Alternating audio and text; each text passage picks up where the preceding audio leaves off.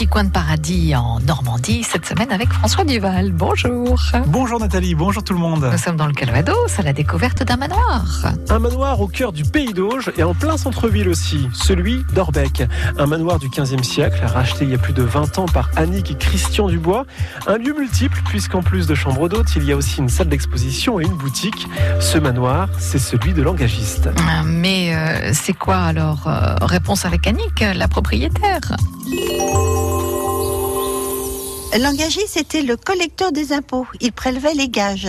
Il achetait la charge au roi et en achetant la, en achetant la charge, il avait et la jouissance de la maison, donc qui était une maison royale, et il pouvait collecter tout ou partie, sauf la dîme qui était réservée à la léproserie d'Orbec.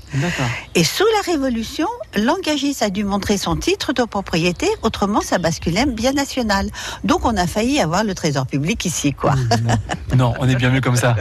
Et un des premiers engagistes a été en fait un des, le maréchal d'Estrée, le, le, le, cousin de la belle Gabrielle d'Estrée, la maîtresse d'Henri IV. Celui qui est resté authentique par cette façade, est-ce qu'à l'intérieur également, est-ce que vous avez fait des travaux? Les seuls travaux que nous avons faits, en fait, c'est on a retiré un maximum de, de petites pièces, de d'espace. En fait, on a, on, on, a gardé les quatre murs. Voilà. -hmm. Et puis, cette, on a une double cheminée euh, qui donne aussi dans la, dans le, dans la cave, parce que c'est très rare d'avoir des caves dans le 15e, dans, au 15e. Et si bien que ça, leur, ça lui donne cette colonne vertébrale, cette double cheminée lui donne cette colonne vertébrale. Et autrement, c'est que des grands espaces. Nous sommes ici devant ce manoir, dans une cour centrale, c'est ça? Exactement, c'est un manoir du 15e siècle, une partie 15e, une partie 17e, un manoir en, en forme de U. Vous avez, il est disposé de la façon suivante, c'est les chambres d'hôtes sont dans la L Est. Mm -hmm. Le bâtiment central, le rez-de-chaussée est consacré à la partie exposition boutique et, et, salle des petits déjeuners. Et la partie supérieure nous est consacrée. Et vous avez un petit bout du mur du château d'Orbec. Sans blague. Oui, exactement. Et alors la grande désolation, c'est que lorsque j'ai mes Anglais pendant l'été qui prennent leur petit déjeuner, je leur dis, vous savez, ça c'est les murs du château détruits par, par, par les Anglais. sorry, sorry, sorry, sorry, me disent-ils. J'ai dit, bon, avec le Brexit, c'est pas grave. alors parlez-nous de, de, vous, ça fait quoi, une vingtaine d'années Ça fait une vingtaine d'années, nous étions donc des, des, des Parisiens.